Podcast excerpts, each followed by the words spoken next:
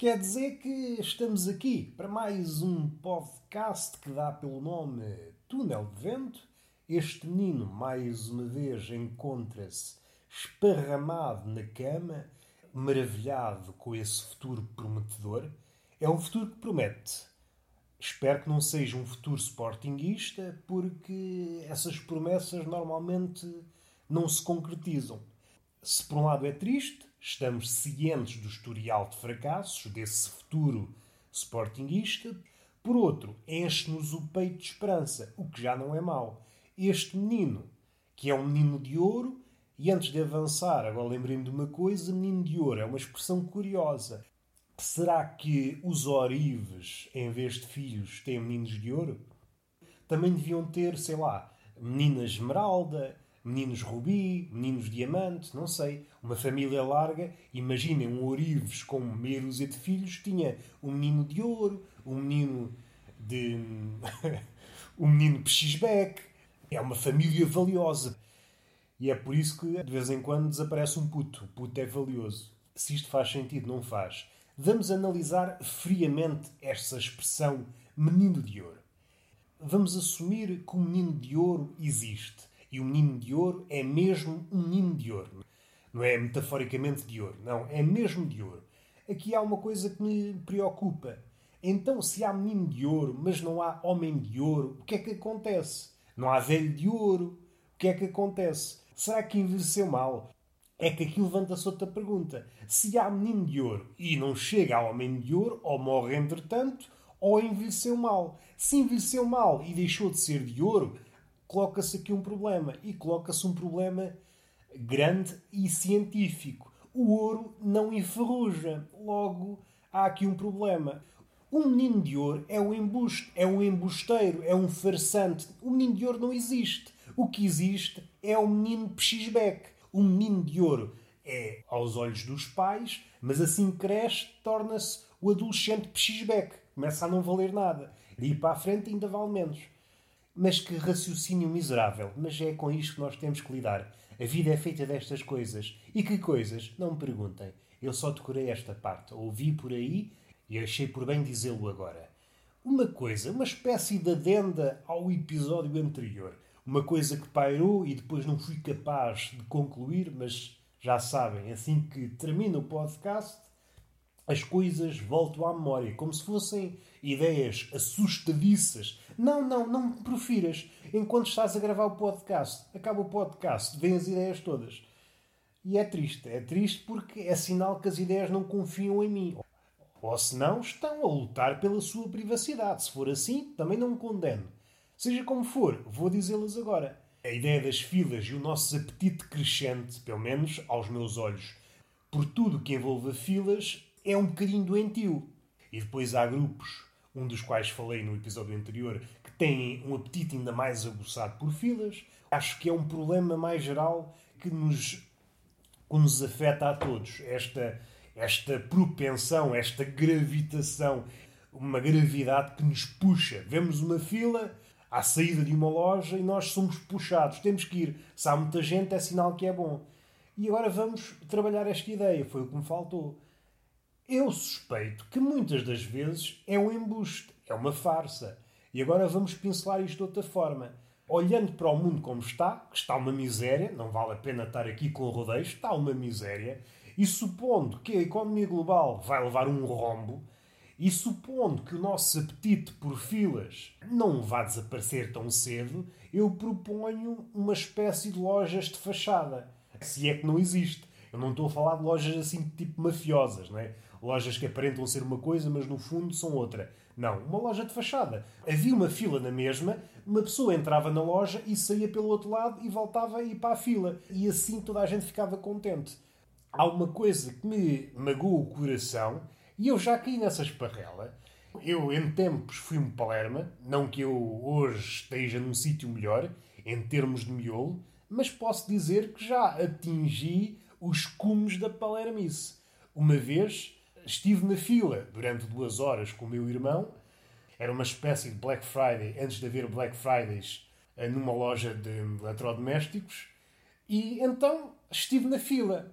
Esqueci-me de um detalhe Mas não é aqueles detalhes insignificantes. É um detalhe encorpado que decide tudo. É que o poder económico deste menino é nulo. Então, fruí. Fruí dessa fila durante duas horas, o entusiasmo é alta, já que eu vou comprar uma pechincha, que é isso que nós temos na cabeça, mais à tona ou mais no inconsciente, mas é isto que, que nos leva. Vamos comprar pechinchas, vamos comprar bagatelas, vamos comprar ninharias, merdas que não interessam, mas coisas em promoção. Ai ai, somos tão espertalhões, vamos comprar coisas a um preço abaixo do mercado. Vamos, vamos, vamos, todos contentes. E isto é tudo muito bonito, nada contra. E aqui há duas coisas, há duas situações que podemos levar para a vida. É daquelas coisas, se vocês gravarem na memória, tornam-se pessoas melhores ou pelo menos mais espertalhaças. Essas promoções que se alardeiam, ui, isto agora é tudo, vai tudo, é quase dado, vai-se ver e são descontos mínimos. E isto ainda bate mais no coração quando são pessoas como eu, pessoas como eu de fraco poder económico, carteiras secas, aqueles bolos secos, para fazer aqui uma ligação com aquela ideia da, da carteira recheada. A minha carteira não tem recheio. A minha carteira é um bolo seco. Não tem nada. Às vezes olhar para dentro, olha, um deserto, tão seco que está. Depois olho ao espelho e percebo, olha, sou um camelo. De facto, o quadro está pintado. E o que é que eu comprei? Para não dar a parte fraca, que é uma coisa que une todos os seres humanos. Há variações, depende do contexto. A forma de não mostrar a parte fraca varia de pessoa para pessoa e de contexto para contexto. Mas neste caso em particular, como é que eu não dei a parte fraca? Como é que eu justifiquei estar duas horas numa fila comprando um cartão de memória que estava em promoção? Naquela altura foi para aí quê? 20 euros, uma coisa assim. Eu assim, sim senhor. Poupei aqui 10 euros? Sim senhor. Valeu a pena estar duas horas para comprar um cartão de memória. Sim senhor, sou uma pessoa inteligente. Só para verem, dando um passo atrás, para verem como esta cabecinha trabalha. Felizmente está um nadinha melhor. É uma ideia que eu lanço. Lojas de fachada em que as pessoas entram, a maioria das pessoas entra e não compra nada, e nas condições atuais vamos chegar a um ponto em que, mesmo que queiramos, não vamos comprar nada. E como a economia é preciso é haver movimento, é isso que os economistas dizem, é preciso é haver pessoas em movimento, então há pessoas que entram e pessoas que saem. E, e assim fica tudo completo. Uma economia em movimento. Se acontece coisas em matéria de dinheiro, transações, não acontece. Mas há pessoas em filas, há algum entusiasmo para entrar e depois uma saída rápida, que é uma coisa que por vezes não acontece. Queremos sair das lojas e isso não sucede. Há muita gente, o pagamento é lento. Assim não.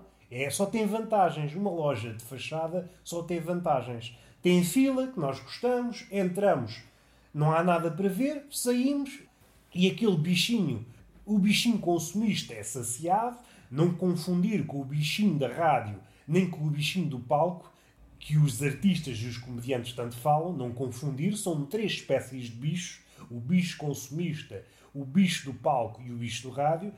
O que é que interessa dizer mais? A vida é assim. Há uma carrinha que parou à frente da minha casa e está-me a escavacar o raciocínio. Estou a perder o elan. E não vou continuar porque de certeza que vai ouvir-se o barulho ao fundo. Tenho que terminar aqui com uma piada, então vamos lá pensar numa coisa. O que é que eu posso falar? Posso falar das mentiras, a nossa relação com a mentira. Por exemplo, as mulheres dizem: Ah, o tamanho não importa. Depois vai saber, imaginem que são namorados dessa mulher, descobrem numa gaveta um deal de 40 centímetros. Então, no que é que ficamos? Tamanho não importa e depois tens uma verga mastodôntica no quarto. Em que é que ficamos, minha menina? Eu só ponho a cabecinha, é só para ter onde agarrar. É uma desculpa como qualquer outra, mas não sei se a como. Pelo menos a pila não a como. A pila não a como. E se calhar a desculpa também não a como. Há um fosso entre aquilo que nós dizemos e aquilo que fazemos. E este fosso é cada vez maior. Calha bem, pelo menos para as pessoas com tendências suicidas. Não precisam de ir para a praia. Basta conhecer uma pessoa, atirarem-se para esse fosso entre aquilo que a pessoa diz e aquilo que ela faz. É um fosso que dá para morrer. Vamos respirar fundo. Olha, a carrinha foi-se embora. Se calhar vou alongar um bocadinho. Não muito, que a minha cabecinha não está para mais. Vocês já levaram quatro episódios esta semana. Este é o quinto. Vocês têm de mamar cinco episódios por semana. Talvez não mamem tudo, mamem alguns, olham para o título, veem, hum, este não me apetece mamar, vou mamar o próximo. É assim que vocês pensam. Depois podem olhar para a descrição. Os mais experientes saberão que eu na descrição tenho uma coisa chamada Piadez da Conversa, onde ponho os tópicozinhos das coisas que vou falando durante o episódio. Olham para os apiadeiros como se fosse uma espécie de menu. Olha, hum, não me apetece nada disto. Parece muito limpo, coisas muito eruditas. Eu quero é badalho que isso.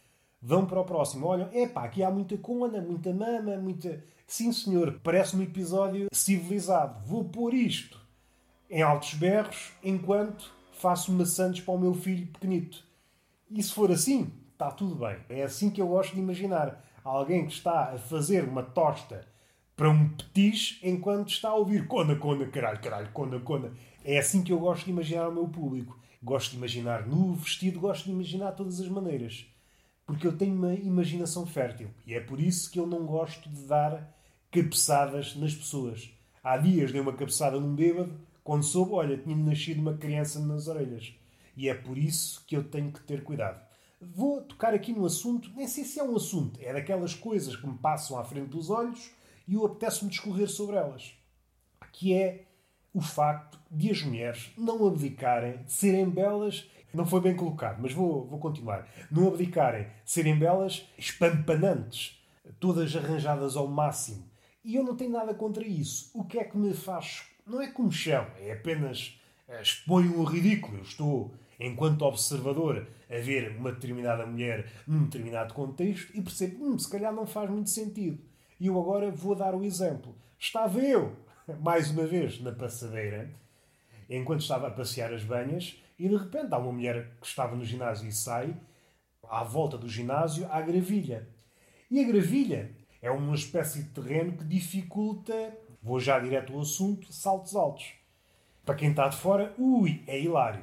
Para quem está calçado com saltos altos, pode não ser. Mas agora imaginem-me, eu quietinho, quietinho que é como quem diz, a correr, mas vai, sou gordo, o meu correr é sinónimo de estar quieto. A ver aquela mulher tão bonita a parecer um trambolho devido ao facto de ter escolhido saltos altos para andar em gravilha, os saltos afundam-se. E é muito engraçado. De repente, vai, parece que vai cair, não vai. Parece que vai cair, não vai.